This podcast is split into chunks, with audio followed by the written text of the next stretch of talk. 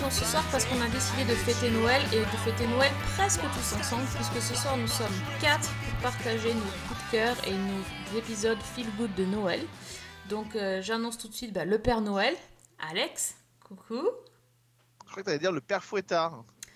J'aurais pu, mais j'avais j'avais tenté Alors, de faire je- un truc je- un peu plus dirais- euh, Christmas spirit, tu vois. Bon, je ne dirais qu'une seule chose. Ho, ho, ho.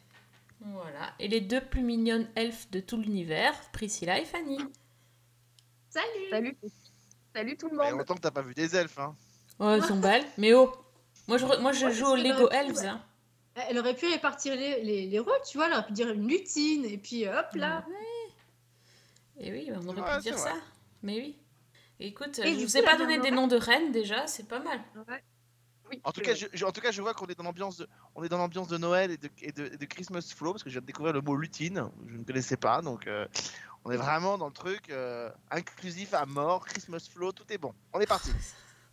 Mais C'est oui, tendance. C'est tendance, voilà, c'est ça. Mais oui, donc on va vous parler de, de séries de Noël, d'épisodes de Noël, de téléfilms de Noël. Il paraît qu'en ce moment, il faut se mettre sous un plaid avec un thé à regarder des téléfilms de Noël. Certains ne partagent pas cet avis, mais bon, en tout cas, nous, euh, on a décidé de vous faire partager euh, nos découvertes et nos, petits coups de cœur. Et euh, si vous êtes bien, bien sage, à la fin de l'émission, on vous fera un petit bilan de 2021 un bilan sauce season 1 donc vous verrez un petit peu ça va aller normalement dans tous les sens mais il y en aura pour tous les goûts il y en aura pour tout le monde voilà.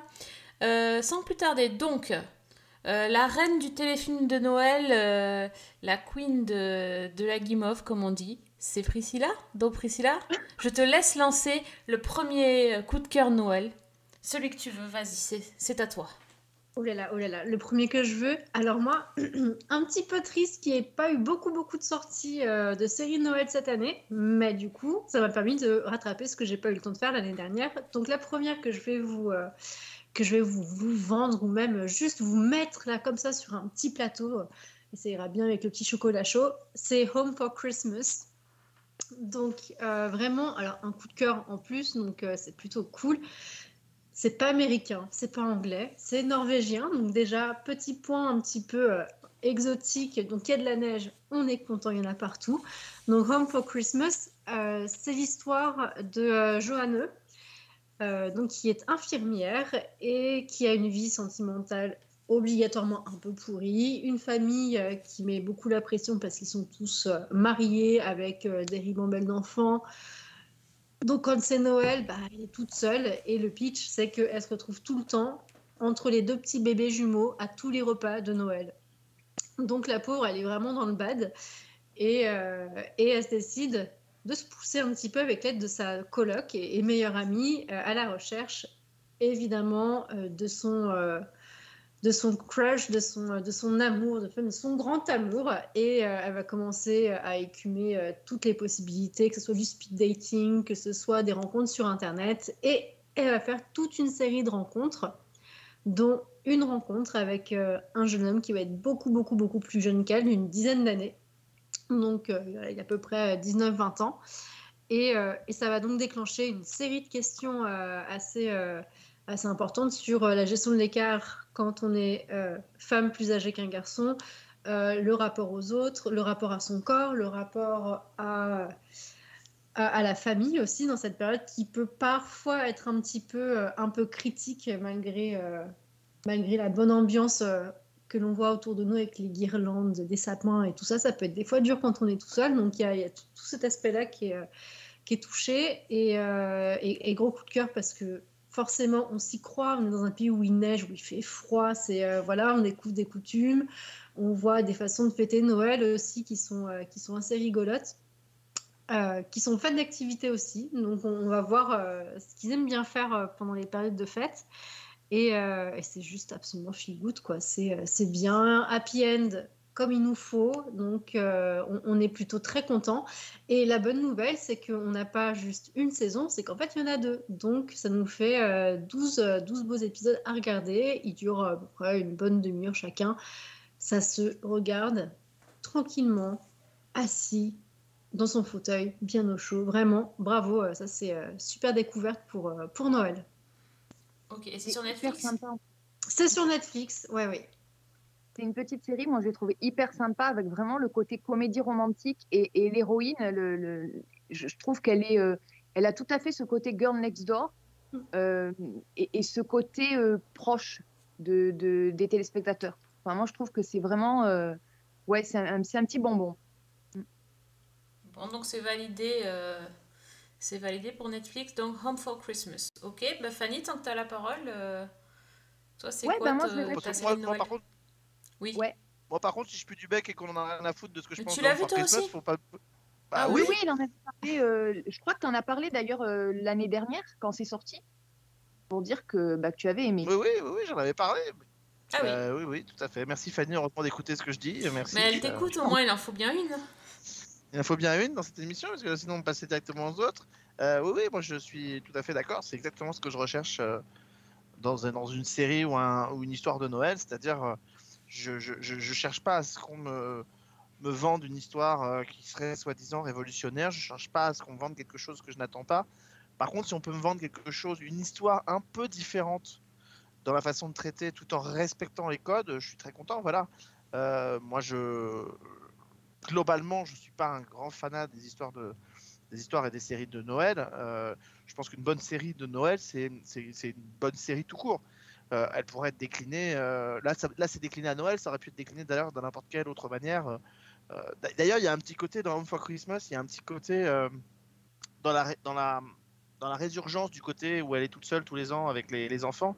Il y a un petit côté quatre mages à l'enterrement aussi de où, où le, le- le héros se retrouvait tout le temps proche de la toute image de tout le monde sans qu'il lui arrive quelque chose à lui et il, a, il désespérait que ça lui arrive et à chaque fois qu'il pourrait se retrouver au mariage accompagné d'une femme bah, il, toujours en break ou en séparation avec elle donc euh, voilà moi c'est ça que j'attends j'attends pas du tout qu'on essaie de, me- de me- de me faire prendre euh, d'une histoire qui serait soi-disant sophistiquée alors qu'elle serait en réalité beaucoup plus euh, beaucoup plus euh, classique que n'importe laquelle donc Home for Christmas remplit parfaitement le quota et, et moi j'ai besoin quand je vois la enfin dans toutes les comédies romantiques, mais c'est le cas par exemple dans Love Actually ou dans, dans plein d'autres Mm. d'autres films ou séries.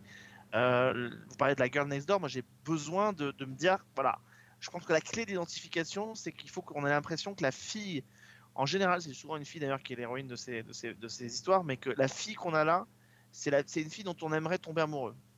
Voilà. Et, Ah, euh, ou dont, on, dont on pourrait tomber amoureux. Donc en vrai, euh, il peut y avoir 25 000 personnages féminins, mais par exemple dans Love Actually, c'est euh, la secrétaire du Premier ministre. Euh, c'est voilà, ce sont ces archétypes de personnes où on se dit, la- évidemment la girl next door, mais c'est cette fille dont on se dit, je pourrais tomber amoureux. Et cette fille-là, bah voilà, elle a beau avoir ses défauts, elle a beau avoir ses, ses petits côtés un peu négatifs, euh, elle est extrêmement attachante. Donc euh, euh, donc voilà, donc ça fait partie effectivement de ces de ces séries que moi j'ai beaucoup aimé.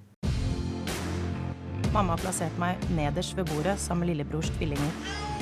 Så derfor koker hjernen min akkurat nå, og straks kommer jeg til å si noe som får store konsekvenser både for meg og en del andre. Jeg har fått meg kjæreste. Donc Fanny, Oui. c'est quoi toi ta, ta série de Noël? Alors, euh, bah, moi, en fait, je me rends compte que je fais un peu dans le côté Grinch parce que j'ai pas tapé dans les comédies romantiques. Donc, la première dont je vais parler, c'est une série qui... où il va falloir que les auditeurs se fassent leur opinion parce qu'elle a divisé apparemment euh, dans l'équipe, en tout cas les, les deux qui l'ont vue, donc moi et Priscilla. C'est How to Ruin Christmas euh, sur Netflix. Donc, trois épisodes. C'est une série sud-africaine, Comment gâcher Noël, et c'est sous-titré Le mariage. Et en fait, dans moi, déjà, ce qui m'avait attiré, c'est l'idée d'avoir une série sud-africaine, une série de Noël sud-africaine, euh, pour le côté dépaysement et pour, euh, pour quelque chose, en fait, que je n'avais pas l'habitude de voir, pour sortir un petit peu de ces paysages enneigés et de, ce genre de choses. Donc, euh, bah, en fait, l'histoire, elle commence le 23 décembre au matin, dans un grand palace à Johannesburg, et c'est un peu en mode very bad trip. C'est-à-dire qu'on a euh, l'héroïne, qui se réveille entièrement nue sur un matelas pneumatique au milieu d'une piscine, entourée de cadavres de bouteilles. Et, autour d'elle, en fait, sur le bord de la piscine, c'est un peu la folie et la crise de nerfs générale. Tout le monde hurle. Il y a un type qui s'énerve en hurlant que la presse va arriver. Il y a une femme qui essaye de la frapper à coups d'épuisette. Et il y a un mouton qui traîne autour de la piscine. Et la première phrase de notre héroïne, c'est « Ce n'est pas du tout ce que vous croyez ». Et donc là, retour en arrière, 24 heures plus tôt, on est le 22 décembre. Toumi est dans l'avion pour, euh, pour arriver à Johannesburg pour les fêtes de fin d'année et surtout pour le mariage de sa petite sœur, Beauty. Alors, notre héroïne, Toumi, c'est une femme qui est un petit peu en marge de sa famille. C'est une, femme- qui est très cynique.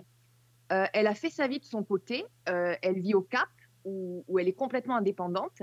Elle a des relations un peu tendues, euh, en particulier avec sa mère. Et c'est un peu à contre-cœur qu'elle a accepté d'être la demoiselle d'honneur de sa petite sœur, qui, elle, par contre, est la chouchoute de la famille. C'est celle qui fait tout bien, qui fait tout ce qu'on attend d'elle, et qui va épouser le fils d'un ministre, d'un riche ministre, dans un palace qui a été privatisé pour l'occasion par la famille du marié. Et donc, les deux familles, du reste, sont totalement opposées. On a donc celle de, de Toumi et de sa sœur. C'est une famille d'origine zoulou qui est très attachée à ses traditions. Et de l'autre côté, on a la famille du marié qui, elle, est, est occidentalisée et qui est aussi extrêmement bling-bling. Donc, on a euh, le frère et la, et la belle-sœur du marié. On a surtout les parents avec ce, donc, ce ministre, comme je disais, qui voit euh, l'occasion avec ce mariage de faire un énorme coup médiatique et qui a convoqué la presse pour, pour la cérémonie, ou plutôt pour les cérémonies, parce qu'en fait, il va y en avoir deux. Il y a la cérémonie Zoulou le 23 et le mariage en blanc le 24. Et donc, Toumi, elle débarque là-dedans. Et, et ben, en fait, elle va à peu près fiche en l'air tout ce qu'elle peut, tout ce qu'elle peut envoyer en l'air. C'est-à-dire que ben, elle va oublier les essayages de la robe de demoiselle d'honneur. Elle a oublié de commander les cadeaux pour les invités. Euh, elle boit un peu trop, voire même beaucoup trop. Et en fait, c'est un petit peu tout ce qui va aboutir à la fameuse scène du début dans la piscine. Et donc, à partir de ce moment-là, ben, elle a quelques heures pour réparer les dégâts, pour sauver le mariage de sa sœur, et puis, tant qu'elle y est, pour mettre un peu les choses à plat avec sa mère et aussi avec son ex, euh, avec qui elle est restée amie et qui était censé être son plus un. Et donc, moi, c'est une série que j'ai abordée. euh, je ne savais pas trop à quoi m'attendre, mais déjà avec le titre euh, Comment gâcher Noël, je me doutais un petit peu de ce qui m'attendait. Et c'est vrai que c'est. Moi, j'ai trouvé que c'était un peu une comédie au départ qui part sur un côté très potache, euh, où je me disais, oh là là, où est-ce que ça va aller? Et qui petit à petit, on, on a toujours ces gags qui sont assez énormes, mais j'ai trouvé qu'il y avait quand même un fond qui était très intéressant parce que derrière toute cette idée de célébrer euh, le mariage, parce que disons-le clairement, Noël, c'est un petit peu accessoire dans l'histoire. Ça se passe à Noël, mais on est surtout centré sur ce mariage. Euh, ce qui est intéressant, c'est qu'il y a beaucoup, beaucoup de thèmes qui sont abordés. Euh, on parle beaucoup des relations mère-fille. On parle beaucoup de, bah, du rôle des femmes dans la société sud-africaine, des conflits aussi qui apparaissent dans la société sud-africaine avec ces deux familles que tout oppose et, la manière dont elles gèrent le- la différence de mode de vie. Et finalement, je trouve que ce, qui était censé être ce, ce beau mariage de Noël en trois jours qui tourne au désastre, euh, ça a finalement un côté euh, qui est assez drôle, mais qui, moi, m'a touchée par certains côtés. Et euh, donc, j'avoue, il y a un côté, comme je disais, qui est quand même un peu, un peu gros dans les traits d'humour. Mais derrière, moi, il y a ce personnage de Toumi qui m'a, qui m'a vraiment séduit tout de suite. Et donc voilà, j'ai bien accroché à How to Run Christmas, euh, le mariage. Donc il y a trois épisodes pour la saison 1. Et il y a une saison 2 qui vient de sortir qui s'appelle How to Run Christmas, l'enterrement, avec quatre épisodes euh, que je n'ai pas encore vus parce que je me la réserve pour Noël. Where is my husband? I swear this is not what it looks like. It's worse.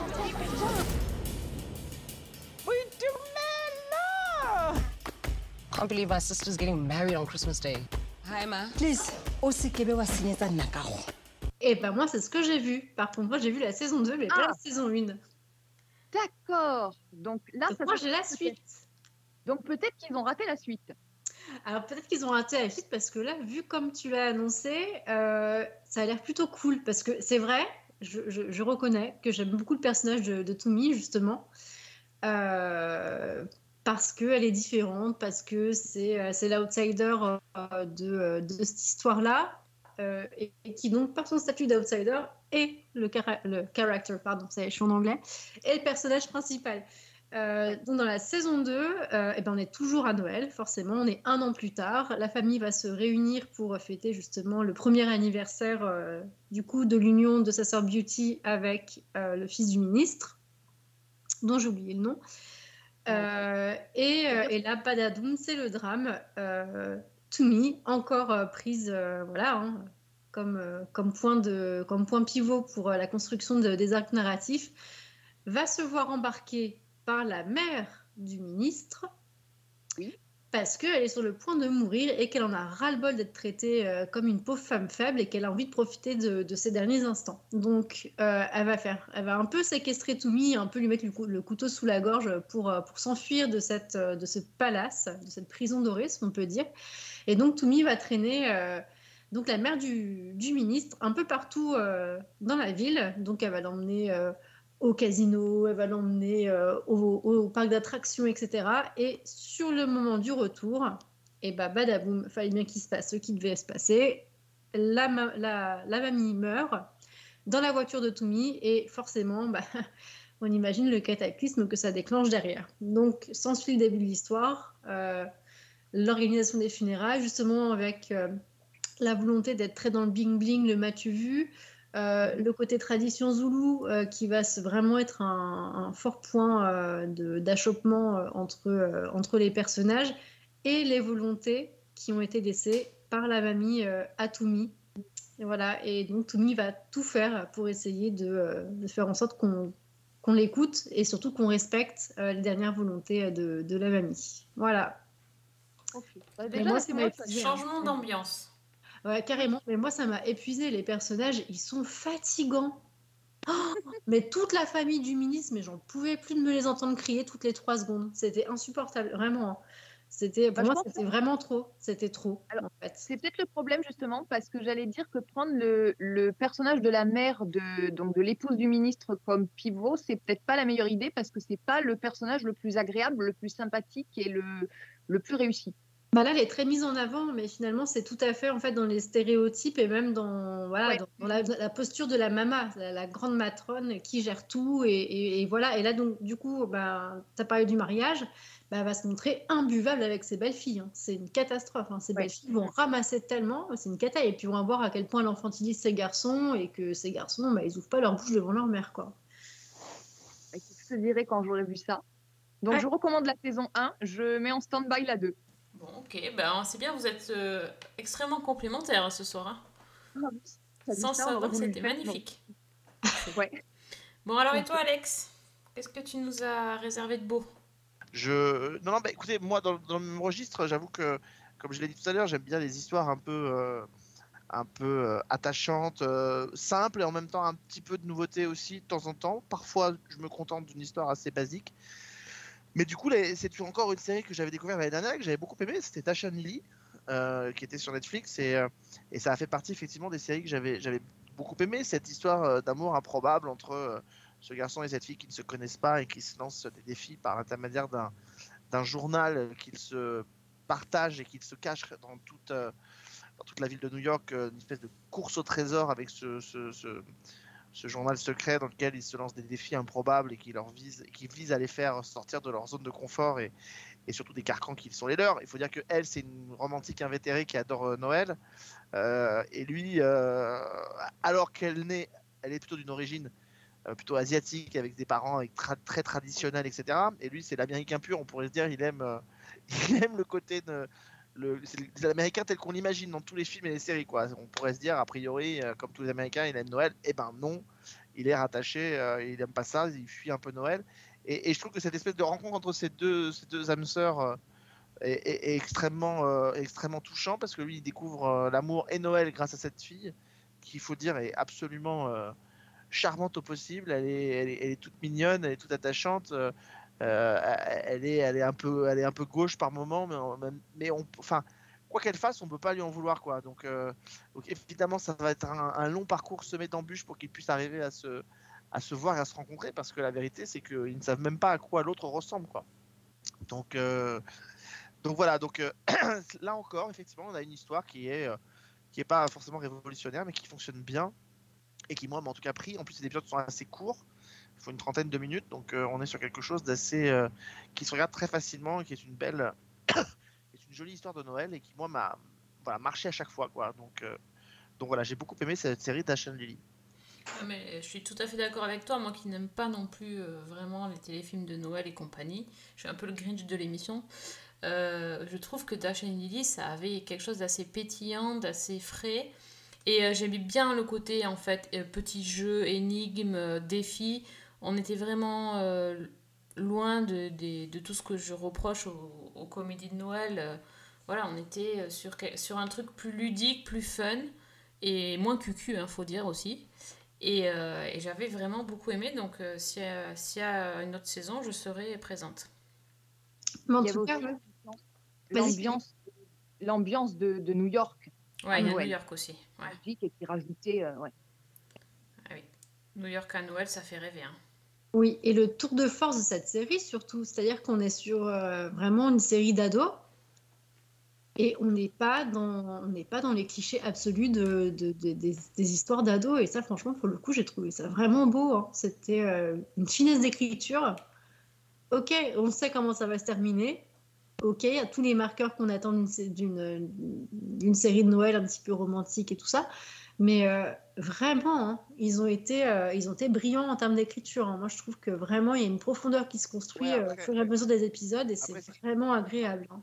Vraiment. Après, ce qui joue, c'est que la- les comédiens n'ont pas, ont pas 15 ans non plus. Hein, donc, euh, Oui. en réalité, enfin, Oui, elle, elle a, elle a oui. 20 enfin, lui- mais elle aussi, je crois qu'elle a 25 ou 26 Oui. ans, quoi. Donc, euh, on est, on est vraiment pas dans des, on est vraiment dans, pour le coup, dans l'archétype un peu traditionnel des, des acteurs qui ont 15 ans de plus que le personnage qu'ils sont censés incarner. Et Mm. je pense que ça aussi, ça donne au personnage assez naturellement, en fait, une maturité qu'il n'aurait pas euh, si on avait voulu, euh, euh, si on avait voulu viser plus différemment. Imagine you're in New York and it's Christmas.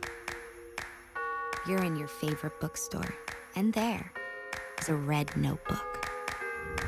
Do you dare? En même temps, comme dit Sophie parlait de, de moins cucu, mais parfois c'est aussi ce qu'on va chercher dans les comédies de, et dans les films de Noël. Le côté un peu cucu, sauf qu'évidemment on n'a pas envie que ça dure pendant 10 épisodes. quoi.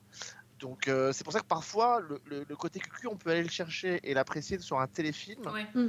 Euh, et ne pas avoir envie de se le farcir sur 8 épisodes de Noël. Je vous donne un exemple.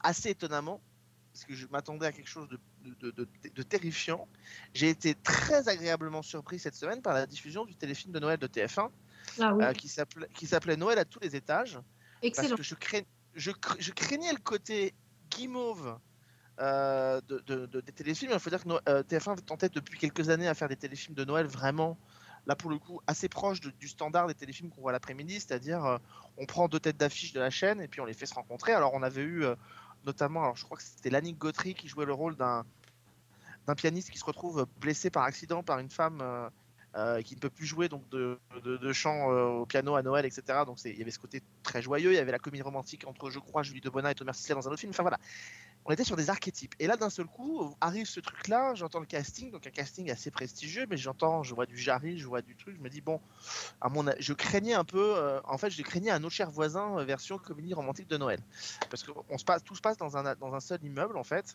Et en réalité, bah, je l'ai regardé pour le boulot. Et ben, j'ai été agréablement surpris quoi. J'ai passé un super moment. Alors, ça n'atteint pas la puissance d'un Love Actually, mais en tout cas, on sent que ça fait partie de leur référence, qu'ils l'ont absorbé les codes de Love Actually et qu'ils l'ont plutôt bien restitué. Donc, on est dans une, on est dans une, dans un, dans un, dans un grand, alors un grand et bel immeuble parisien, faut quand même le dire. On n'est pas, euh, on n'est pas dans, dans- dans la classe populaire, mais on est dans un grand et bel immeuble parisien. On a un personnage central qui veut réunir un peu tout le monde parce qu'elle en a que les gens se parlent pas, donc elle, elle décide d'organiser un grand Noël dans la cour de l'é- dans la cour. Et puis vous avez plein de personnages qui gravitent autour de ça. Donc vous avez un couple qui essaye de se reconstituer après que le père ait perdu, euh, ait perdu son épouse et il essaie de reformer un, un couple. Ça c'est Titoff avec Caroline Anglade euh, qui doit supporter en plus à Noël la, la mère de la de l'ex-épouse du mari qui est décédé. Donc C'est pas Titoff, hein. C'est pas Titoff. Ah si c'est Titoff, si. Attends, non, c'est lequel euh, C'est celui qui chante Tu vas Titoff qui est marié avec Caroline Anglade. Alors attends, c'est un Ah autre bah si, personnage. Et, et ensuite on a on a effectivement qui ça? Max Boublil. Ah, c'est Max Boublil, oui, tu as raison, c'est Max Boublil. Euh, non, attends, oui, c'est Ah Max Boublil. oui. Oui, tu as raison, c'est Max Boublil, effectivement, pardon. Euh, donc Max Boublil, effectivement, qui, euh, qui joue, dans, qui joue donc dans la série avec Caroline Anglade. On a, euh, on a de l'autre côté, on a une jeune femme artiste peintre, mais complètement renfermée sur elle-même, qui est en fauteuil roulant, qui ne travaille que de chez elle. Et dont la meilleure amie décide de l'inscrire. Vous allez voir que les- les- pour ça, je vous dis que la filiation avec Love Actually est vraiment probante.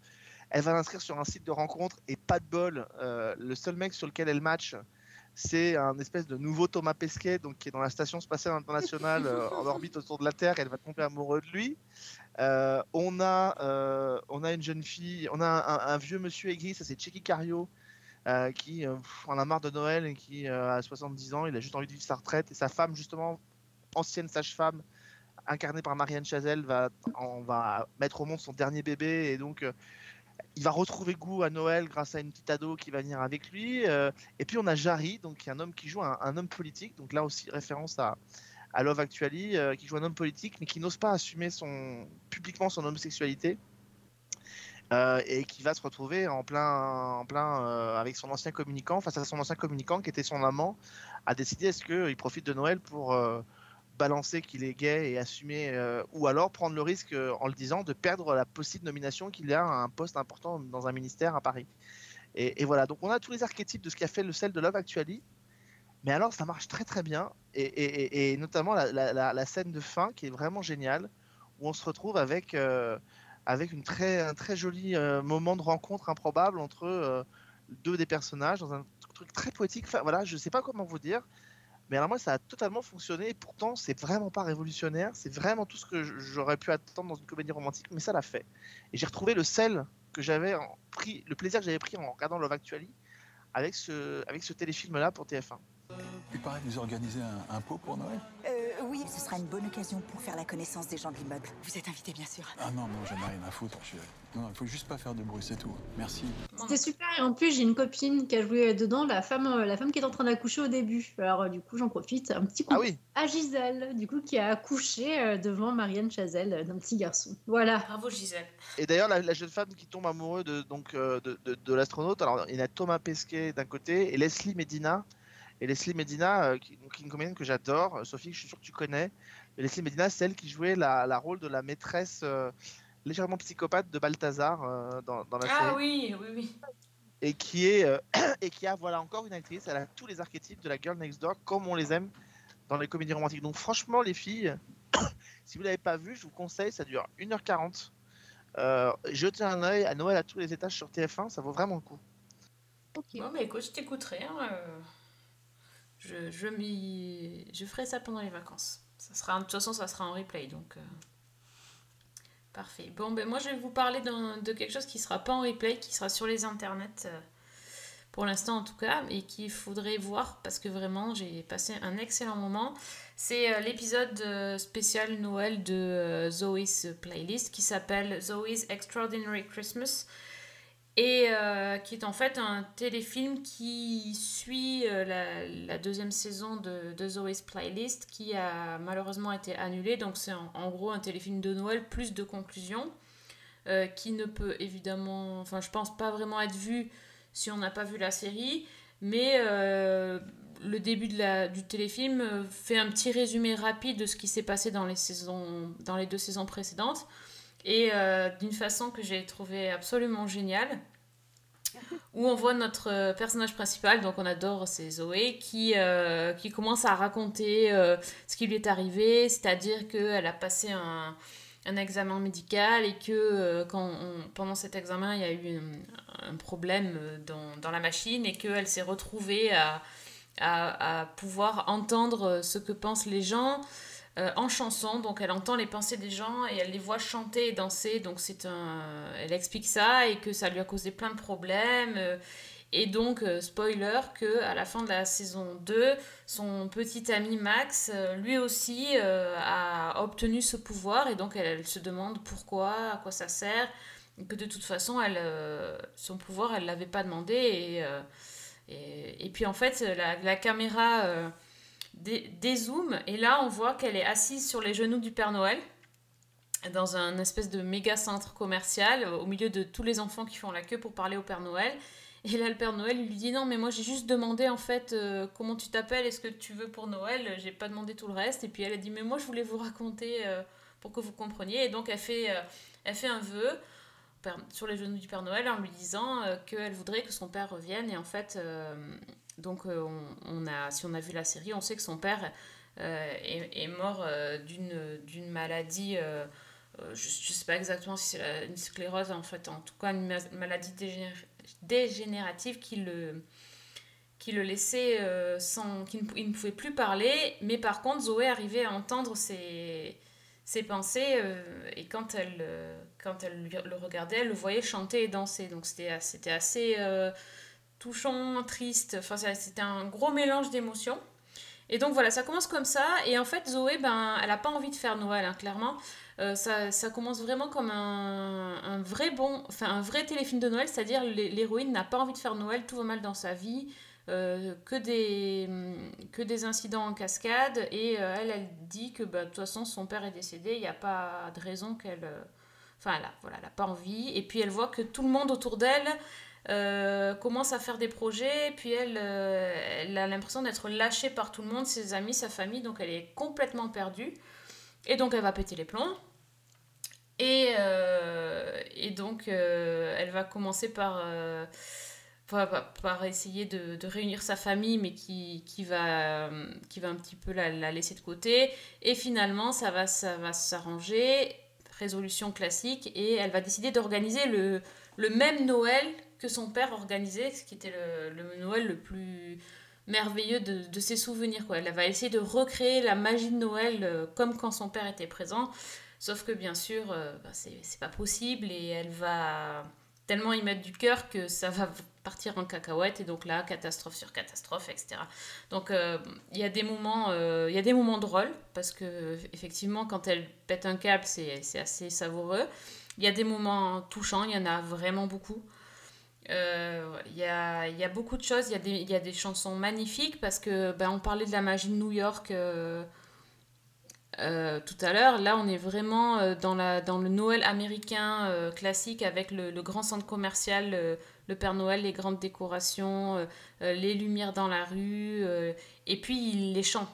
Et là, les chants de Noël, ben, je sais pas, je suis peut-être pas encore gavée de, de, chants de Noël, mais là, c'était magnifique. Il y avait beaucoup, beaucoup de, de chants euh, d'ensemble en plus, avec. euh, ben, elle entend les pensées d'un personnage, et puis euh, les, passants derrière se mettent à chanter et danser, et ça donne des, des magnifiques ensembles musicaux avec des, des chorégraphies superbes. Il y a. Tous les personnages ont, ont eu le temps d'avoir un- leur moment, parce que c'est vrai que c'est une série chorale. Il y a vraiment beaucoup de, personnages dans la famille de Zoé, dans ses amis.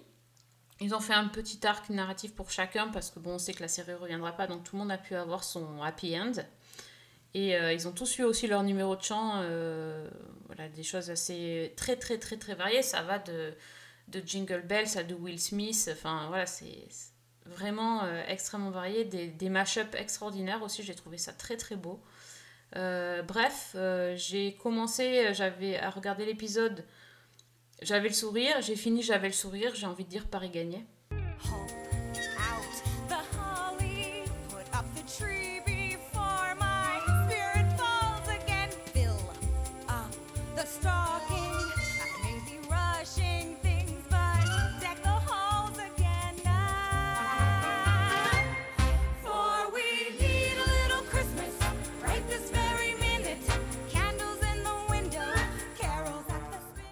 Qu'ils ont vraiment bien pris l'idée du téléfilm de Noël, qu'ils l'ont parfaitement adapté au code de la série. Et en même temps, tu disais que c'est vrai que ça fait aussi téléfilm de conclusion. Parce Oui. qu'on retrouve absolument tout ce qu'on a aimé dans cette série, euh, les moments extrêmement émouvants, les moments extrêmement joyeux. On a toujours le sourire aux lèvres, en même temps, il y a de temps en temps cette petite, euh, j'allais dire cette petite musique un peu douce amère en arrière-plan. Euh, Enfin, moi, personnellement, j'ai adoré ce téléfilm. J'ai trouvé que c'était vraiment, comme tu disais, Paris complètement gagné. Et puis, euh, puis le fait qu'on retrouve tous ces personnages, qu'ils aient tous leur fin, c'est, ça fait plaisir. Oui, et c'était, c'était quand même périlleux parce que de, bah de, se lancer dans et, et épisode spécial de Noël et conclusion, sachant qu'en général les téléfilms sans conclusion sont assez décevants quand même pour les fans. Euh, là, je trouve que vraiment ils ont bien combiné leur, leur truc et, euh, et bon voilà, ils ont fait une fin euh, qui est semi-ouverte, on va dire, mais euh, voilà, on, on aimerait bien sûr avoir d'autres épisodes, etc. Mais on a quand même une conclusion, on n'est pas frustré. Et, et j'avoue que je le regarderai bien une deuxième fois. Donc, Oui. Mm, mm. Juste pour certains, euh, certains moments euh, assez, assez chouettes. Et puis voilà, les, chansons, c'est c'est vraiment génial. Enfin, si, si vous aimez euh, les, les, gros- les beaux numéros de chant, comme on a pu voir dans Glee ou dans ou dans d'autres Oh, comédies. ah si, des grands, il y a des beaux moments dans Glee. Pas tous, mais il y en a des très beaux. Ah si, oh, tu- tu- tu- on parle série, on parle pas de, de, film, de film là, mais tu vois, si quand même, il y a eu des choses Ah chouettes. non, non, non. Non. Glee, dans 90% des cas, pour moi, c'était de la soupe. Je suis beaucoup plus sensible, par exemple, à, effectivement, à l'univers de, de Zoé Playlist en termes de musique où, euh, mon Dieu, je me souviens plus, c'est horrible cette, cette série musicale euh, sur la CW en 4 saisons avec cette fille un petit peu ronde et tout qui était Ah formidable. oui, oui, j'adore. Euh, Crazy Ex-Girlfriend. Crazy Ex-Girlfriend, Ah oui, enfin, oui, voilà, oui, c'est plus ce- ça, oui. Meilleur je exemple. préfère ce genre tu de as truc, raison. c'est-à-dire que euh, le problème de, de Glee, c'est que ça ressemble souvent à, ça ressemble souvent à des, à des, à des covers de la nouvelle star, quoi. Enfin, sans vouloir être désagréable, mais, mais on est plus là, quoi. Donc, euh, et là, dans ces séries-là, c'est ça qui est bien, c'est qu'on n'est vraiment pas là-dedans, c'est-à-dire qu'il y a un, il y a un vrai côté hommage à ces, à ces titres-là. Donc, euh, moi, je, je- j'ai découvert Zoé Playlist il y a pas longtemps, je l'avais, j'étais passé à côté en fait, et là, je rattrape, et effectivement, je, j'aime beaucoup. Donc, et d'ailleurs, pendant que Fanny et, ou Priscilla vont parler, je conseillerais à Sophie d'aller voir son, sa boîte mail pour voir si elle croit à la magie de Noël. Ok. Va regarder ta boîte mail et pendant Oui. ce temps-là, je reprends les commandes. Vas-y, Fanny, je t'en prie, est-ce que vas-y, tu as- je vais voir mes mails. Fanny, est-ce que tu as alors qu'est-ce que tu as quelque chose à nous recommander, Fanny? Alors moi oui, mais c'était à Priscilla normalement, non? Bah Priscilla, peu importe, euh, vas-y Priscilla. Alors je ne sais pas, je ne sais pas, mais euh, je- du coup je vais regarder ma boîte mail après parce que là tu, tu viens de tu viens d'attiser ma curiosité. Alors en attendant d'aller voir ma boîte mail, donc c'est une petite surprise. Euh, moi c'est une série, alors pareil, on voyage encore un petit peu, qui s'appelle euh, Le Noël de trop. Donc c'est une série allemande, euh, petite série toute courte en, trois épisodes hein, si je ne m'abuse. Pareil, donc c'est la mode des mini-séries pour Noël. Moi j'ai un peu du mal avec ce, genre de concept de série en trois épisodes, mais pourquoi pas. Euh, donc ça se passe en Allemagne et on a pareil un trentenaire, euh, donc musicien raté euh, qui gagne sa vie dans un centre, dans un centre de téléphone, voilà, à résoudre les Christmas problèmes Flow internet des gens. C'est Christmas Flow? Non, pardon, excusez-moi. Non, c'est pas tout à fait Christmas Show parce que ça, franchement, pour le coup, entre les deux, ah non, là, je vote 3000 fois pour le Noël de trop. Et, donc, euh, donc ce, ce personnage, donc, euh, donc euh, ce, ce, ce- petit gars qui s'appelle Bastian, qui est bien mignon d'ailleurs en plus, ce qui gâche rien, et ben il se remet de sa rupture avec la- celui qui, était la, femme de sa vie quoi. Ça faisait cinq ans qu'il était avec, il s'est fait, il s'est fait dégager parce que ça ne marchait plus par sa copine. Et euh, forcément, bah, c'est les fêtes de Noël, donc il retourne dans son petit village, retrouver sa famille, sauf que badaboum, il retourne là-bas. Et qu'est-ce qu'il voit? Eh ben, c'est que son ex-copine s'est mise en couple avec son frère. Donc, grosse tension entre euh, les, deux frangins. Du coup, euh, qu'est-ce qui s'est passé? Comment ça, s'est- produit? Est-ce qu'elle l'aurait trompé pendant qu'ils étaient en couple? Bon, bref, hein, il y, a- toute cette problématique-là que Bastien va devoir euh, du coup euh, affronter. Pareil aussi que toutes les problématiques vont être abordées sur les secrets de famille euh, avec les parents qui, euh, qui, qui vont être, euh, qui vont être abordés. Et on va replonger dans tout son univers aussi de jeunesse avec euh, les copains qui sont restés sur place, qui eux n'ont pas quitté la campagne euh, pour, euh, pour aller à Berlin. Et, euh, et qui voilà donc qui marinent dans une espèce de, de routine avec euh, le seul bar de la ville où tout le monde se rencontre, il y a la place où tout le monde se croise, enfin bon bref. Donc c'est euh, c'est tout un univers qui était quand même bien marrant, euh, qui est très doux aussi à la fois. Tout est téléphoné, hein. tout est téléphoné, sauf peut-être quand ils vont euh, voler la moitié du sapin en face de l'église pour, pour faire l'arbre de Noël de leur maison. Donc ça c'était quand même vraiment drôle. Et, on voit du coup l'explosion des secrets à travers l'explosion émotionnelle de, de dans, ces, dans ces trois épisodes. C'est euh, c'est vraiment agréable. Donc pour passer une petite après-midi tranquille, pareil, hein, vraiment, cette, cette série Netflix, du coup, euh, je vous la recommande à 300%. C'est vraiment, vraiment très, très chouette. Ouais, puis c'est super sympa, je trouve, de partir du, du personnage de Bastien qui est finalement le type cynique, désabusé, qui a le cafard. On parlait tout à l'heure des comédies romantiques euh, souvent centrées sur des personnages féminins, où là, Oui. on a un personnage masculin. Et ça fait du bien. Et Ça fait du bien, puis c'est euh, le côté, euh, le côté un peu Grinch du personnage. est assez sympa aussi, même si c'est encore une fois, c'est pas révolutionnaire, mais Alex le disait bien, on ne demande pas forcément quelque chose qui, qui renverse la table de Noël. Euh, donc ça- effectivement, il y a des choses qui sont très téléphonées, mais ça fonctionne quoi. Bastian Kollinger? Bastian Kollinger? Hey Basti, ruf mich doch bitte mal zurück. Fax! Frohe Weihnachten, du blödes Arsch! Loch auf der Rückseite des Geräts und da können Sie dann den Reset vornehmen. Ist das dein erstes Weihnachten ohne die Fine? Ok, bon, mais moi j'ai j'ai- j'ai- j'ai- j'ai vu ma boîte mail du coup, donc merci beaucoup. Et moi, j'ai rien. Qu'est-ce qui se passe? Ah. boîte mail. Bah non, mais là c'était. Bah, Euh, tu peux expliquer, Sophie si tu Oui, veux, je hein. peux, je peux dire à l'antenne. J'ai j'ai- j'ai reçu euh, une, la BO de Christmas, euh, Zoe's Christmas sur ma boîte mail. Donc ça va je être trop bien.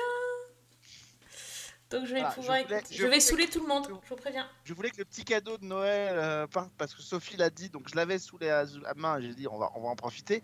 Mais si Fanny et Priscilla regardent leur time, euh, leur euh, timeline de, de, de Skype en message, normalement, elles devraient voir quelque chose aussi, maintenant que Sophie l'a Ah, vu. voilà. Ah, ah, non mais il faut partager, bien sûr. Eh ben Partageons oui. la magie de Noël. Et oui. D'ailleurs, on mettra je vous mettrai une petite musique à la fin du podcast. Moi aussi, je partage avec vous. Vous verrez comment c'est beau. Euh, c'est à qui à, c'est à Fanny. Oui, ben moi je vais casser complètement la magie de Noël. Parce que j'ai pensé à ceux qui vomissaient la guimauve et qui avaient envie d'éventrer le Père Noël, qui, qui n'aimaient pas les téléfilms de Noël, qui n'aimaient pas cette ambiance-là. Donc j'ai cherché une série euh, en rapport avec Noël, mais un peu différente. Et en fait, j'en ai trouvé une qui est très différente. Je crois qu'Alex l'a. C'est- Il y a deux saisons qui sont disponibles sur Amazon et ça s'appelle ben, Nosferatu, donc Nosferatu. Ah oui, tout à fait. Voilà, euh, donc c'est une série d'horreur euh, qui a été créée d'après le roman de Joe Hill, qui est le fils de Stephen King. Donc déjà, ça donne un petit peu l'ambiance. Et donc l'histoire, bah, ça commence euh, une nuit où on a un petit garçon qui en période, est attiré en fait à l'extérieur de chez lui par des décorations de Noël. Euh, et devant sa maison, il y a une vieille limousine qui est conduite par un, un vieux monsieur décrépit, euh, mais complètement euh, le- la peau qui se détache, enfin vraiment l'horreur intégrale. Le type s'appelle Charlie Manx. Et dans la maison, il y a un homme de main de Manx qui tue les parents du gamin. Et Manx propose au, au petit de monter à l'arrière de la voiture pour l'emmener dans un pays magique, Christmasland, un pays où c'est toujours Noël. Ouais, c'est toujours Noël, on n'est jamais malheureux. Et le petit monte dans la voiture à l'arrière. Et au fur et à mesure du trajet, il se passe quelque chose. Le gamin commence à, bah, dépérir. Il a le teint cireux, il saigne, il a les dents qui tombent. Et au volant, le personnage de Charlie Manx, qui est joué par Zachary Quinto, est en train de rajeunir et retrouve toute sa superbe. Et dans le même temps, on fait la connaissance d'une adolescente qui s'appelle Vic McQueen, qui est une lycéenne et qui est dans une situation, euh, une situation familiale compliquée et, qui vit euh, dans, un quartier euh, assez, hum, on va dire, assez déshérité, désargenté de la ville. Elle est passionnée de moto et elle a une espèce de pouvoir. Elle a le don de retrouver les choses perdues. Et donc, avec sa moto, elle peut foncer à travers une espèce de, portail qui est un pont, qui se matérialise comme un pont, qui l'emmène directement là où se trouvent les objets et les gens perdus ou disparus. Et c'est comme ça qu'en fait, elle va nouer un espèce de lien psychique étrange, une sorte de connexion avec les, les- enfants enlevés par Manx. Elle comprend absolument rien à cette connexion-là, mais elle va découvrir euh, ce personnage de Charlie Manx et elle va découvrir petit à petit bah, sa véritable nature. Vu le titre de la série, je pense que tout le monde s'en doute un petit peu. Et elle va décider de, bah, l'arrêter. Alors, euh, donc le titre, comme euh, tout le monde l'a compris, renvoie au personnage de Nosferatu, donc euh, le, le héros du film euh, de- des années 20, euh, qui est lui-même tiré du Dracula de Bram Stoker. Donc c'est un- une histoire de vampire. Et le, le Nosferatu du titre, c'est aussi le- la plaque d'immatriculation de la voiture de Manx. Et c'est une voiture, en fait, qui. Je parlais tout à l'heure de Joe Hill, qui est le fils de, de Stephen King. C'est pas un hasard parce que la voiture en elle-même est déjà un personnage monstrueux. Parce que c'est une voiture. Christine. Ouais, c'est exactement. Ça fait penser à Christine. C'est un personnage qui a sa propre vie, qui a, voilà, qui a sa propre manière de faire. Et puis, on a donc ce personnage de Charlie Manx, qui est une sorte de. Une, sorte de vampire et cousin dérangé du Père Noël, j'ai envie de dire. Euh, qui donc euh, enlève des enfants, euh, des enfants qui en général euh, ont des difficultés familiales ou sont dans ce que lui interprète comme une forme de maltraitance. Il essaie de les éloigner d'un foyer euh, que lui voit comme instable ou, négatif.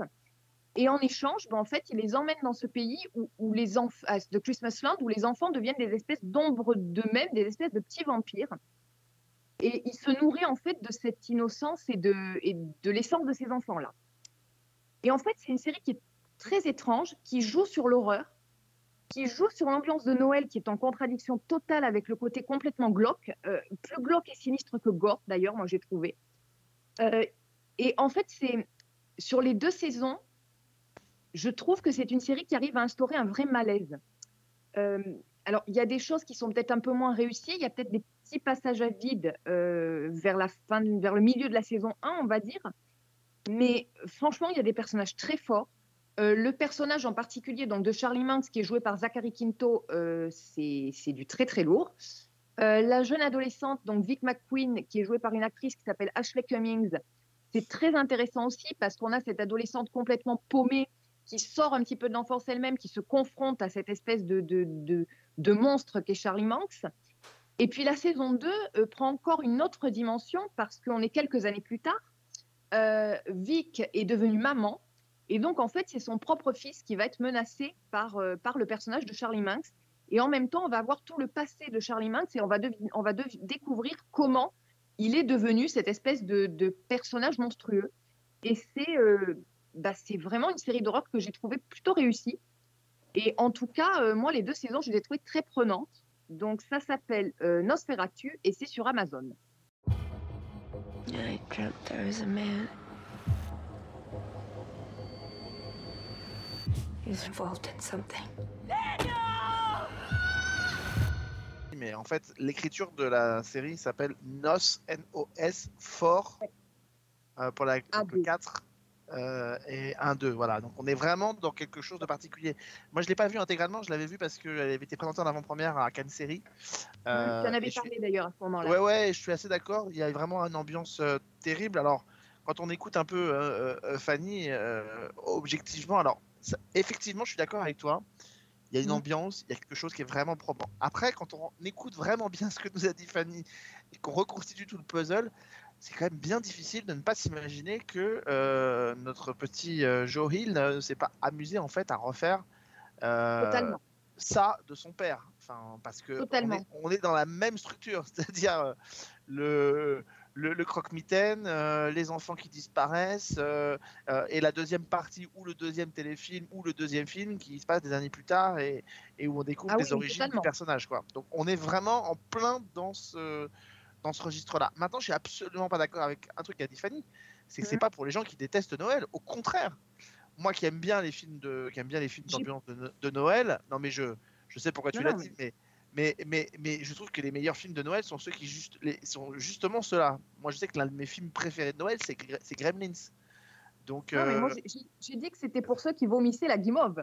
oui, la guimauve, mais qui, quand, Voilà. on, quand on vomit la guimauve, c'est qu'on a quand même pas une grande affinité pour Noël quand même, parce que bon, euh, Noël, c'est quand même un peu le principe de la guimauve, mais, mais je suis assez d'accord avec toi, c'est-à-dire que ça- la période de Noël se prête tellement à ça. Et, Mhm. et effectivement, le, le, le, le- le côté un peu, mais Gremlins, c'était ça aussi. Enfin, c'est génial, quoi. T'as des petites bestioles qui sont dans l'arbre de Noël et qui te font euh, et qui t'arrachent la tête alors que tu t'approches du sapin. Enfin, c'est. Mais voilà. Mais je trouve qu'il y a vraiment quelque chose. Il y a vraiment quelque chose qui colle à cette période-là. Et je me souviens d'ailleurs, il y a quelques années, alors on en avait parlé sur Season 1, mais alors je. Je, je, je me souviens plus du titre, je suis désolé, c'était un téléfilm français, mais on retrouvait un peu ce truc-là. Il y avait Thierry Godard qui était dedans, et c'était des amis qui se retrouvaient pour le réveillon de Noël. Euh, et il y avait euh, un, type qui arrivait déguisé en Père Noël dans la soirée qui allait leur faire vivre un véritable enfer pendant toute la soirée. C'était sur France 3, le téléfilm était vraiment génial. Et, et- et- et voilà, et Noël s'y prête tellement pour ces histoires-là. Euh, après, le, le- je crois que Nosferatu a pas eu un gros succès hein, sur Amazon, Non. ça a été un peu compliqué.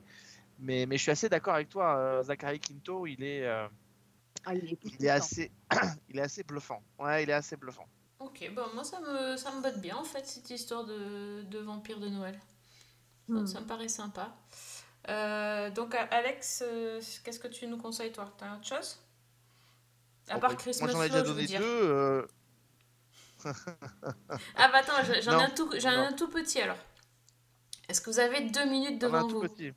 Tout petit, oui, oui c'est mieux si c'est Bah, moi écoute, qui dis vu ça, qu'il y a non? encore- vu qu'il y a- vu qu'il y a encore le, le bloc-notes derrière, oui, on a un petit peu de temps.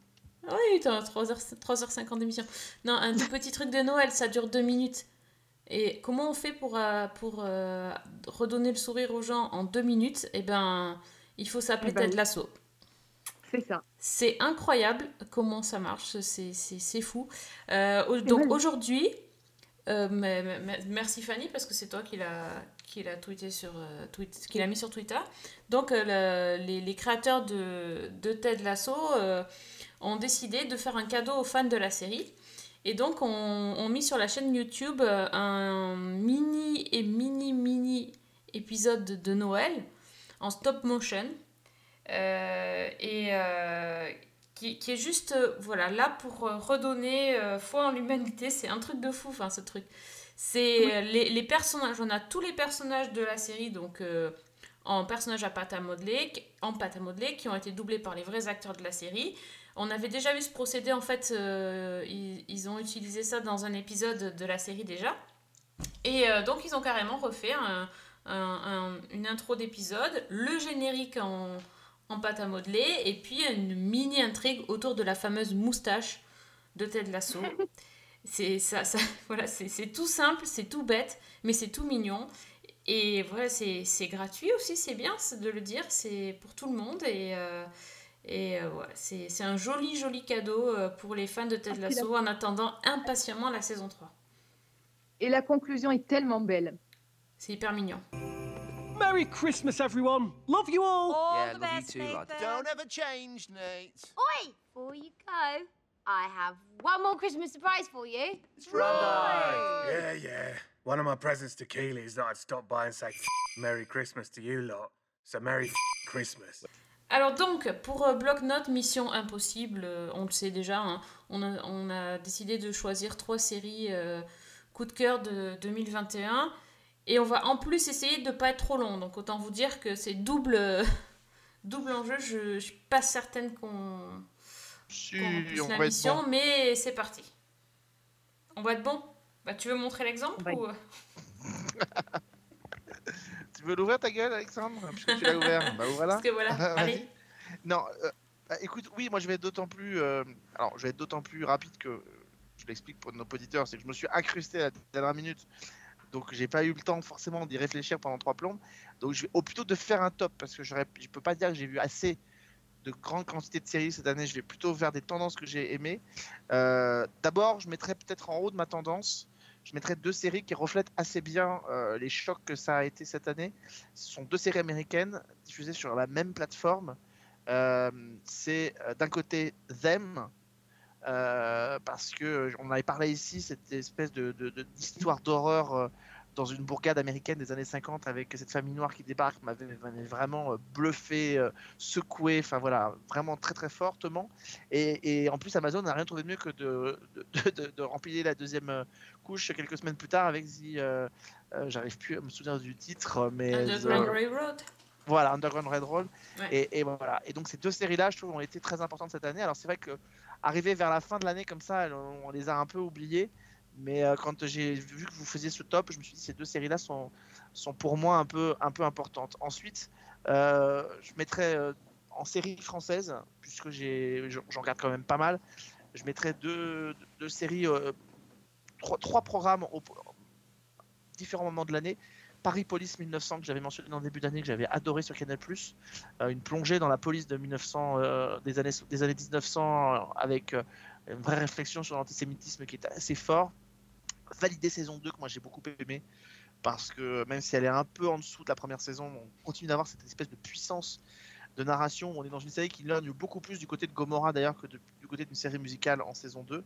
Et puis, euh, un, programme que je recommande à tout le monde. Alors là, on est plus sur, sur un unitaire, c'est Doute sur euh, Arte euh, avec Elodie Wallace qui fait face à Muriel Robin. Si vous l'avez pas vu, là aussi je vous le conseille. Ça dure 70 minutes, donc c'est vraiment assez court. Muriel Robin joue une animatrice. Elle joue un peu une Élise Lucet, voilà, qui fait une émission comme Cache Investigation, qui fait des grandes enquêtes et qui voit débarquer un jour une, une jeune femme dans son appartement qui se présente comme une nouvelle, sa nouvelle associée, celle qui doit travailler avec elle, en tout cas son, assistante, voilà, qui doit l'aider. Et cette, jeune femme lui propose un sujet en or qui est euh, les femmes, euh, les femmes euh, victime de violences sexuelles. Elle lui propose ce sujet en, or et, elle lui propose d'ailleurs pour une fois d'avoir l'autre côté, c'est-à-dire le côté des, des agresseurs. Et donc elle va monter une grande enquête jusqu'au moment où Muriel Robin va comprendre que cette jeune femme n'est pas venue lui proposer un sujet en or, elle est venue lui expliquer qu'elle a elle-même été agressée sexuellement quand elle avait 11 ans par un homme et que cet homme c'est le propre mari de Muriel Robin euh, et qui va devoir donc euh, gérer ça et savoir comment elle fait. Euh, écoutez, c'est bouleversant, c'est bluffant, c'est touchant et c'est très très fort. En 70 minutes, ce qu'a fait cette jeune auteure, donc Elodie Wallace, c'est absolument brillant, ça s'appelle Doute euh, et c'est vraiment génialissime. Si vous ne l'avez pas vu, je vous le recommande euh, sur arte.tv. Et enfin, je voudrais mettre en avant, euh, moi pour cette, pour cette émission bilan, je voudrais mettre en avant un comédien, un comédien que moi j'aime beaucoup, que je suis vraiment depuis longtemps. Et on est vraiment, c'est un comédien français. qui, a été révélé cette, cette année, en tout cas depuis un an et demi à peu près. Il, est dans, il est dans un des feuilletons quotidiens, il s'appelle Benjamin Baroche. On l'avait découvert il y a quelques années sur, sur Profilage, où il jouait le rôle d'un espèce de Dexter euh, nouvelle génération qui tuait des, dealers euh, qui échappaient à la justice. Euh, on l'a revu après dans Candice Renoir et dans d'autres séries. Et c'est vrai que dans, euh, dans Ici commence, il a, il a pris une nouvelle ampleur en jouant le méchant de la série.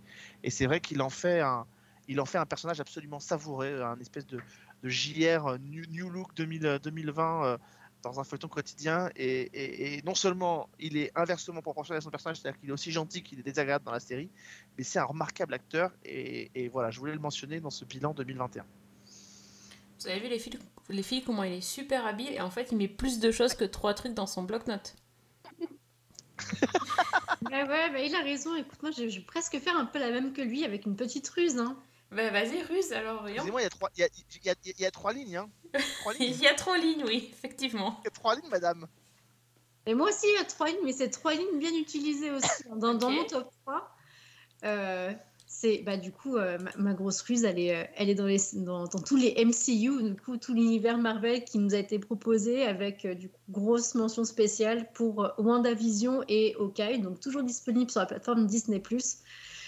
Je sais même pas a besoin de les représenter parce qu'on en a déjà parlé. Puis Hawkeye, on l'a abordé euh, sur le podcast. Il y a deux podcasts d'ailleurs. Oui, mais est-ce que tu es toujours euh, sur le même, euh, la même opinion positive qu'il y a deux semaines? Oh là là, bah oui, oui, oui. Et puis là, il ne me reste plus qu'un épisode avant, avant le dénouement du coup de Hawkeye et, et c'est vraiment super. Enfin, vraiment, hein, je- cette série, elle est enthousiasmante. Pareil, en plus, bonne série de Noël, donc on est vraiment dans la thématique. Mais euh, vraiment, entre Hawkeye euh, et WandaVision, euh, ouais, le MCU a encore frappé fort cette année. Donc voilà, donc c'est. Je me suis dit, vu que c'est du Marvel, bon, ça compte pour un. Alors du Ok. coup, voilà, bon. Ok, d'accord. Euh, en deuxième et troisième, alors bon, il n'y a pas d'ordre préférentiel, mais il y a Génération 56K euh, sur laquelle j'avais vraiment craqué cet été, donc euh, série italienne, où on est encore un peu comme euh, d'ailleurs euh, la, série allemande dont, j'ai parlé tout à l'heure, euh, où on a des personnages qui rentrent au bercail, des trentenaires qui voilà, vont être confrontés à leur présent et à leur passé en même temps. Donc, cette, cette série italienne, la génération 56K, où on parle de, des réseaux sociaux, de leur influence, des nouveaux modes de dating par les applications, et de bah, comment, malgré toute cette, euh, comment dire, euh, cette effervescence avec laquelle on vit aujourd'hui quand euh, on essaie de, faire des rencontres, et bah, malgré tout, parfois il y a le passé qui peut, qui peut te ressauter à la figure et qui peut te replonger dans des magnifiques histoires d'amour, comme, comme là, ça va être le cas avec, avec cette série. Donc, Génération 56K, ah oui, Là, c'est pareil, un petit moment feel good pour se faire plaisir aussi. Bon, il n'y a pas de neige, mais il y a du soleil, donc c'est quand même pas mal parce que les paysages sont sublimes en Italie. Donc vraiment un gros pour celle-ci. Et la dernière, on va aux États-Unis, on y retourne avec euh, cette série qui s'appelle Mes premières fois, dont la saison 2 est sortie du coup cette, euh, cette année et qui a été euh, exceptionnelle. Enfin, franchement, là, on est sur de la, comédie dramatique teenage à fond, mais avec une profondeur d'écriture. Pareil, on n'est pas dans le il y a tous les clichés qui y sont, mais ce que j'aime, c'est la coloration avec toute la culture indienne qu'il y a derrière, donc comment la culture indienne peut s'imbriquer euh, dans, euh, dans celle des États-Unis comment euh, on continue à travailler sur la question du deuil en fait que, vit Davy. Comment est-ce que on traite aussi les premiers, les premiers, les premiers amours les premiers sentiments naissants Et puis aussi la prise de maturité, parce que quand même, Davy, elle, elle évolue très très vite et très très bien. Donc euh, c'est euh, voilà, ce serait mon, mon top 3. Il y en a bien d'autres évidemment, mais euh, vraiment si on arrêtait euh, 3 et demi plus plus, du coup ça serait Génération 56K, mes premières fois, et euh, les séries MCU avec WandaVision, Hawkeye. Puis il y en a plein d'autres, hein. il y a eu Loki, il y a eu plein plein de choses, mais vraiment WandaVision, Hawkeye pour, euh, pour Marvel, le top. Ok, bah, c'est un top sympa. Hein. Pas mal, pas mal. Et toi, Fanny, alors? Alors moi, je me suis demandé un petit peu quelles étaient les séries qui vraiment m'avaient euh, m'avaient enthousiasmé, m'avaient fait vibrer euh, cette année. Et il y en a trois qui se sont, bah, qui se sont rapidement imposées à moi. Euh, alors, c'est pas des nouveautés, c'est tout des saisons, euh, qui, des saisons 2 ou saison 3. Euh, et en l'occurrence, je commence par bah, une série dont on vient de parler, Ted Lasso. Alors, j'attendais la deuxième saison avec beaucoup d'impatience parce que j'ai adoré la première, j'ai adoré l'esprit de, cette série, ce personnage de, Ted Lasso qui est, qui est un- d'une bienveillance, d'une positivité. Enfin, c'est vraiment la série Feel Good. Et j'avais un petit peu peur euh, de, cette saison 2 parce qu'on sait que les saisons 2, c'est bah, c'est parfois un petit peu problématique. Et là, en fait, euh, bah, j'ai retrouvé cette même ambiance, ce même côté feel good, et en même temps, ils ont tellement creusé les personnages dans un côté euh, auquel je ne m'attendais pas, avec beaucoup plus de profondeur psychologique. On est allé dans le drama par moments. Euh, on a découvert des nouvelles facettes de tous ces personnages-là. En même temps, toujours avec cette légèreté, cet humour. Euh, Il y a des moments qui m'ont brisé le cœur, il y a des moments qui m'ont fait rire aux éclats. Donc, euh, bah, vraiment, Ted Lasso, pour moi, ça a été un vrai plaisir cette saison, encore une fois.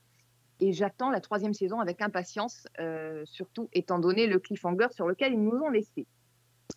Ensuite, bah, il y a une série aussi que, dont j'ai adoré les trois saisons. Là, cette, cette année, c'était la dernière, la saison 3, c'est Pause, donc de Ryan Murphy, euh, qui se passe dans, les années euh, 80-90 dans euh, l'univers LGBTQ euh, des, ballrooms.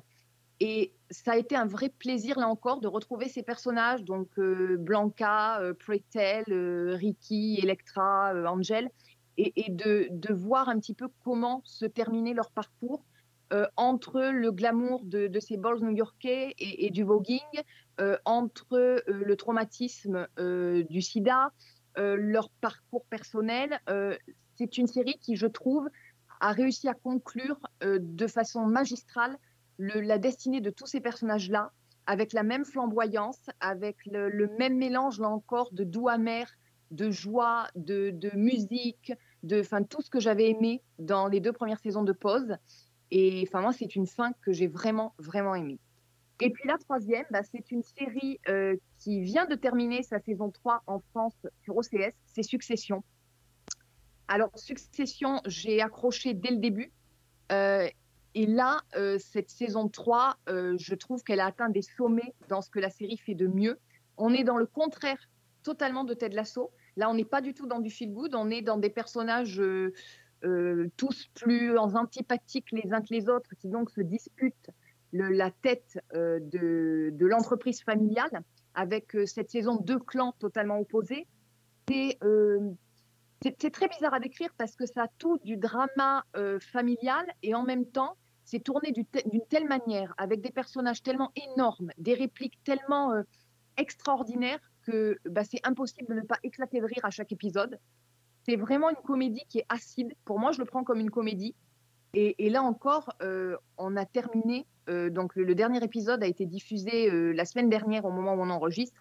On a terminé sur un, je trouve, un sommet de, tout ce que la série peut faire. Donc, Succession sur OCS, qui, est, qui chaque année un de mes gros coups de cœur.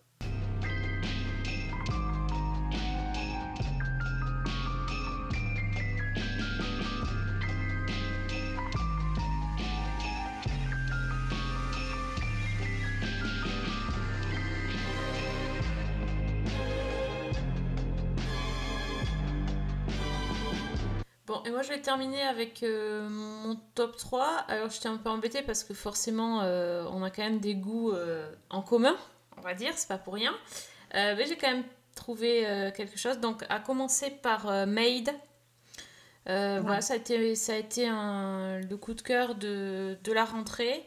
Ça a été à la fois dur à regarder et, simple. Ça a été, ça a été bouleversant et, et inoubliable. On se demandait, euh, quand on a parlé du podcast, euh, de, la série, on s'est demandé si la série allait nous marquer longtemps ou pas. Et ben clairement, c'est la première série à laquelle j'ai pensé euh, quand j'ai pensé à l'année 2021. Euh, j'ai repensé à cette, euh, au regard de Alex euh, qui quitte sa maison euh, pour échapper à son mari violent avec sa petite gamine sous le bras et qui, galère euh, pour euh, dormir, trouver un endroit à dormir et pour se trouver ce job de femme de ménage. euh, et tout- toutes, ces, toutes ces galères qui lui tombent dessus et elle reste toujours positive et dans, avec cette lueur d'espoir et de se démener vraiment pour donner une meilleure vie à sa fille, ça m'a énormément, énormément touchée. Et là, voilà, quelques mois après, j'y pense encore. Et euh, donc, euh, c'est pour ça qu'elle est dans mon top euh, 3. Euh, dans mon top 3, il y a bien sûr Zoé's Playlist.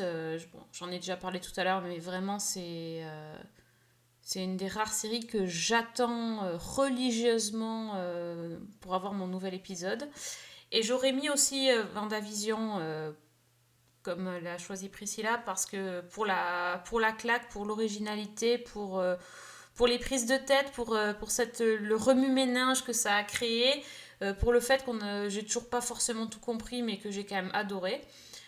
Donc euh, je vais quand même la remplacer par une série qui n'est pas du tout du même euh, niveau je trouve mais qui m'a qui m'a beaucoup plu tout simplement, c'est Dairy Girls. C'est une série que je que je n'avais pas vraiment eu envie de regarder. J'ai- vraiment regardé par hasard et, euh, et j'ai beaucoup aimé. Donc j'ai vu les deux saisons cette année. euh, voilà, j'ai enchaîné les épisodes et j'ai trouvé ça très rafraîchissant, très fun. C'est pas une série euh, importante, mais c'est une série qui m'a fait vraiment passer des, des bons moments. Et puis j'aime bien les séries irlandaises aussi, ça, ça change un petit peu. euh. Il y avait quand même un contexte historique derrière qui était intéressant. Donc, ouais, des rigueurs sur Netflix aussi. En, attendant, ce que, ce, que, ce que ces tops disent quelque chose, c'est- quand même que faut se rendre compte quand même que la, la crise sanitaire a fait quand même beaucoup de mal parce que il n'y a pas une série qui est issue d'un network américain quand même. Euh, alors je dis pas que c'est la première fois que ça arrive, mais enfin on arrivait toujours à citer une série qui nous avait marqué sur les networks américains en rentrée ou, ou en cours d'année. Là on serait bien en peine même de citer une série qui a été lancée sur un network américain depuis deux ans, depuis deux rentrées quoi. C'est, je trouve que c'est assez terrifiant, enfin de ce que ça raconte sur la crise niveau- traverse. Même au niveau des récompenses dans les, les- les cérémonies, euh, Netflix, Amazon commencent à prendre de plus en plus d'ampleur. Oui, mais enfin ça, ça existait déjà avant avec euh, HBO ou des Avec, choses comme ça. Enfin, avec HBO et. hum, À part This Is Us, il y a bien longtemps quand même que les networks sont plus tellement récompensés dans les cérémonies. Mais là, ce qui saute aux yeux quand même, c'est que euh, il y a quand même peu de séries qui ont émergé, voire quasiment aucune série qui a émergé de network. Et je trouve que c'est c'est- c'est préoccupant parce que pour l'instant, ils n'ont pas réussi finalement à ressortir, euh, à ressortir, à faire émerger des, des- des séries. En tout cas, là, spontanément comme ça, je n'en vois pas. Peut-être qu'il y en a, que les auditeurs vont nous, vont Oui, nous dédouaner en disant. Mais, mais honnêtement, j'ai pas l'impression qu'il y en ait qui soient sortis. Donc, Bah, les euh, nouveaux experts, tu vois, par exemple, on s'est pas jeté Voilà. dessus non plus. D'ailleurs, je l'ai pas vu, pas moi. dessus, c'est renouvelé. J'a- J'avoue que au rayon de ce qui arrive, j'avoue que moi, ça y est, ma- fin d'année est faite maintenant avec la news qui est tombée ce soir, quand on faisait, enfin pendant qu'on faisait l'émission ou un peu avant, qui est l'annonce du retour de Sam Westerstone dans and Order, donc euh, qui sera de retour en, en Jack McCoy pour la nouvelle saison. Mais, mais, mais entre, en, hormis ça, si vous voulez, il n'y a pas de, y a pas de trucs qui ont été lancés et qui on se dit, bah ouais, alors si, il y a peut-être euh, euh, New York crime organisé avec Ouais, Christopher enfin, Meloni. Je suis désolée, moi j'aime Et bien c'est à peu près Christopher. Meloni, mais ça casse pas trop pattes à un canard. hein. C'est un truc qui est réchauffé, c'est c'est une recette qui marche depuis tellement d'années. ouais. Ouais, enfin, sauf que crime organisé n'a pas grand chose à voir avec les autres, mais, euh, mais euh, on est vraiment là pour un, donc, le coup sur un sujet très différent. Mais c'est vrai qu'il n'y a pas de série qui a, qui a, qui a émergé, quoi. Il y a Et c'est Dexter. assez. Ouais, mais c'est même pas un network. Ah oui, même pas. C'est même C'est pas un vrai, network. c'est Donc là, j'avoue que parmi les séries qui, qui arrivent en 2022, il y en a une que j'attends parce que je ne sais pas à quoi m'attendre justement, c'est Monarch. Qui est, le... qui est un nouveau. Alors, je pense que Fanny, tu as peut-être dû voir passer la bande-annonce, j'imagine, non? Euh, oui, oui, je crois. Vas-y. Qui est un soap euh, Ah, country, un nouveau soap country, une espèce de nouveau Nashville. Oui. Mais, euh, mais c'est avec Suzanne Sarandon, mais c'est avec Suzanne Sarandon dans le rôle principal. Voilà. Oh mon dieu. Ça y est, ils Donc, t'ont ils t'ont eu là, c'est sûr, ils ont mis tous les ingrédients. Ben non, mais j'avoue que ça, alors, ça, ça a tous les atours en fait. Non pas, d'ailleurs, j'ai dit à nouveau Nashville, mais si je voulais être vraiment juste, j'aurais dû dire un nouveau Empire, parce qu'en fait, euh, on va suivre une famille qui tient une, une grande maison de, une grande maison de, de- enfin un grand label de disques Ouais. country. Ah euh, oui. et Suzanne Sarandon joue une ancienne star de la country qui a pris, euh, qui a pris la tête de cette société, quoi. Donc Suzanne Sarandon dans un, dans un, dans une espèce de grande fam- saga familiale, j'avoue que je suis très, très étonné de voir arriver ça, quoi. Je crois que c'est sur la Fox. Ça arrive au mois de janvier, il me semble. Donc euh, je suis assez, assez intrigué. Mais il n'y a pas grand chose d'autre qui m'attire, quoi, de, de ce qui arrive. Donc euh, c'est vraiment dommage. Oui, non, c'est vrai que. Dit comme ça. Oui, bah écoutez, on fera. De toute façon, quand on regarde même toutes les séries qu'on a traitées cette année, euh, il y avait énormément de séries de plateforme. hein. Oui. Ah bah, quasiment que ça. Hein. Bah oui, oui, c'est clair. Et, et encore là, en fait, tu vois, j'ai j'ai repensé parce que là, ça y est, euh, il y, a des il y a des choses qui ont, euh, qui ont émergé de mon esprit, par exemple, que j'aurais pu citer aussi dans mon top 5. Il y avait Sam. Et pour le coup, c'est pas de la plateforme. Là, c'est série 100% française, produite par TF1. Voilà. Donc, euh, il, y avait, il y avait évidemment Sam et puis. euh, et, et puis d'autres séries espagnoles que j'ai pas citées comme euh, voilà, Valeria ou euh, La cuisinière de Castellar qui étaient aussi des, des trucs euh, absolument géniaux. Quoi. Bon, là c'est par contre Ah, Netflix. en train mais, euh, de, de, de, de renforcer ton top 3 là. Hein C'est ouais, un drame. consigne. C'est un drame. C'est un drame. Mais du coup, mais alors, les séries, les séries alors, euh, télé, euh, télé pure dure, euh, ouais, il y a Sam quoi. Donc je suis bien contente, tu vois, euh, comme on dit sur les choses qu'on attend l'année prochaine, bah euh, du coup moi ça va être ça. hein. 3 janvier, euh, je vais être devant devant TF1, ça c'est sûr. Bon, J'avoue que finalement, c'est pas mal des fois qu'on renforce pas son top parce que j'ai mal à mon, j'ai mal à mon petit cœur quand j'entends que Sam aurait été dans un top de l'année, quoi. Ah, mon Bah Dieu, pour du français, moi, Non, ouais, pour du français, euh, ouais ouais, écoute, euh, je pense qu'il faut aussi. Ah non, bah, Non, ouais. en fait, j'aurais mieux fait de pas. te- Moi je l'aime. Sinon je te reparle de Christmas. J'aurais mieux fait de pas. te-. Fais, fais gaffe à toi. Ah non, mais j'aurais, j'aurais- en fait, j'aurais pas dû te lancer parce que pour entendre la phrase pour du français, mais alors c'est pas possible. C'est ton cadeau de 2021, Noël, on ça. entend encore ce ce genre de- Je ça 2021, on attend encore pour du, on attend encore pour du français. Bientôt, on va me dire qu'à part Camelot, y a rien de bien. Euh, ah. Allez, je vais me coucher. Un doliprane et un suppo parce que là. Ah, super Alors, au lit, c'est fini. Là, Suzanne pour- et Oli. ah, ah, ah non, mais ça c'est la phrase. Alors faut pas me lancer là-dessus. Il y a deux phrases qui me chauffent. C'est Christmas Flow et pour du français. Ça, c'est alors les deux dans la même phrase. euh, alors, les deux dans la même phrase. Alors je fais une crise d'urticaire. Ah, ouais, je pense qu'on va le voir saigner du nez là. Attention Alex. hein. Ah là j'ai un, ouais, j'ai Blood là. oh my god. Ah, mon dieu. Du coup, tu, tu reviens plus dans le podcast d'ici- jusqu'à la fin de l'année. Hein. C'est... Il va te falloir ça pour t'en remettre. Non, je dis, je dis ça parce qu'on va prendre des vacances, c'est pour ça en fait. N'ayez pas peur. Non mais attendez, stop, Non. stop, attendez, arrêtez tout. Parce que moi, Alex m'a fait une promesse euh, hors antenne en début de... du podcast. Il nous a promis qu'il allait nous, nous pousser à la dépense sur Amazon. Oui, oui, c'est vrai que tu as dit que tu allais nous, parler de quelque chose qui, qui nous intéressait, oui. Alors, J'ai entre les mains un, un livre que j'ai reçu il y a 48 heures. Donc euh, voilà, et qui vient de sortir. Et qui vient de sortir. Qui s'appelle Tinderbox. Euh, écrit par un journaliste américain du New York Times qui s'appelle James Andrew Miller. Euh, le livre fait 1000 pages. Ah, Il contient quelques 750 interviews.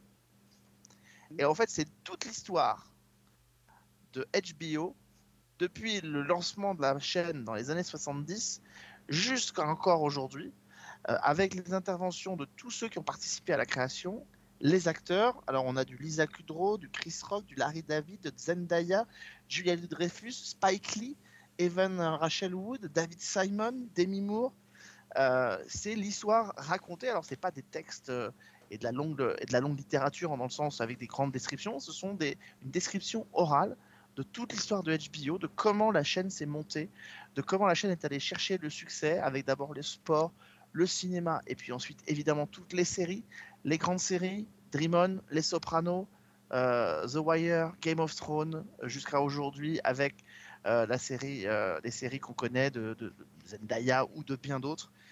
Et c'est un, un- je, dis, un pavé parce que ça fait 1000 pages, mais c'est ça a l'air absolument, je, vais vous être très honnête, je l'ai pas commencé, mais ça a l'air passionnant parce que on, va pénétrer dans l'univers de, de certainement l'une des plus grandes chaînes de télévision américaines, voire une plus grande chaîne de télévision au monde, et on, et on raconte, euh, et chacun nous raconte la façon dont eux, ils, ils ont participé à la création de cette chaîne. Il y a toutes les actrices de Sex and the City. Enfin, c'est pas compliqué. À chaque fois que j'ouvre une page, je me trouve sur des gens qui sont importants au, sens, au sens de, de HBO. Donc, euh, à la fois des, des- exécutifs, mais on a du David Chase. Voilà, là, j'ouvre David Chase.